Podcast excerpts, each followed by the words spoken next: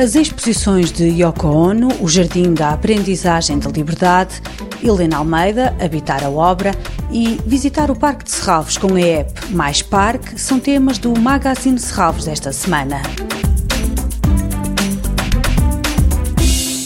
Yoko Ono, o Jardim da Aprendizagem da Liberdade, reúne objetos, obras em papel, instalações, performances, gravações em áudio e filmes, assim como materiais de arquivo raramente expostos ao olhar do público. Esta exposição, dedicada a Yoko Ono, apresenta um abrangente panorama da multifacetada produção desta artista, pioneira da arte conceptual e da performance, que durante os primeiros anos da sua extensa carreira viveu entre Nova York York, Tóquio e Londres. Ideias, mais do que materiais, são a principal componente do seu trabalho. Frequentemente, a obra reflete o sentido e humor da artista, bem como a sua postura marcadamente sociocrítica e desafia o público a ter um papel ativo na arte. In winter, the snow protected us, covering our pain. Yoko Ono, o Jardim da Aprendizagem da Liberdade, para ver até 15 de novembro no Museu e no Parque de Serralves.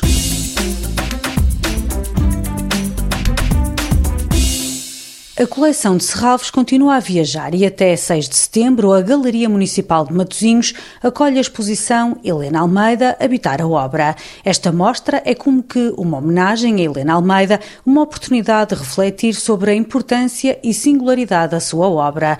O percurso de Helena Almeida confunde-se com a história da Fundação de Serralves. Foi uma das primeiras artistas portuguesas a ter uma grande exposição na Casa de Serralves. Helena Almeida produziu desde a década de 60, uma obra singular, marcada por um particular interesse pelo corpo. As primeiras telas abstratas da artista abordavam de forma crítica os limites do espaço pictórico e as condições literais da pintura. Esse interesse estendeu-se nos anos 70 à fotografia.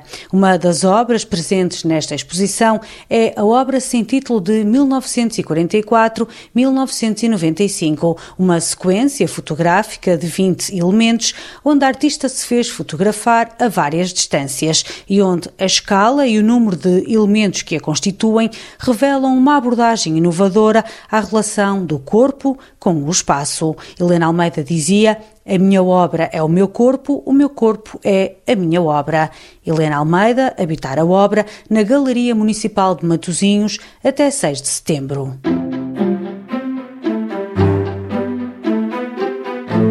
Agora uma proposta diferente: passear pelos 18 hectares do Parque de Serralves, guiado pela aplicação Mais Parque. Com esta app disponível em iOS ou Android, podemos conhecer e observar a diversidade natural do parque, onde há mais de 200 espécies de plantas e que muitas vezes passam despercebidas.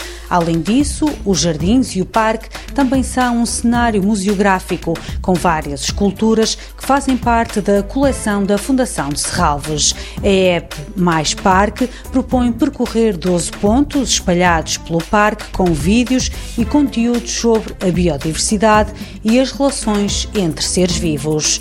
Toda a programação pode ser consultada em serralves.pt ou na página da Fundação no Facebook. Este programa pode também ser ouvido em podcast.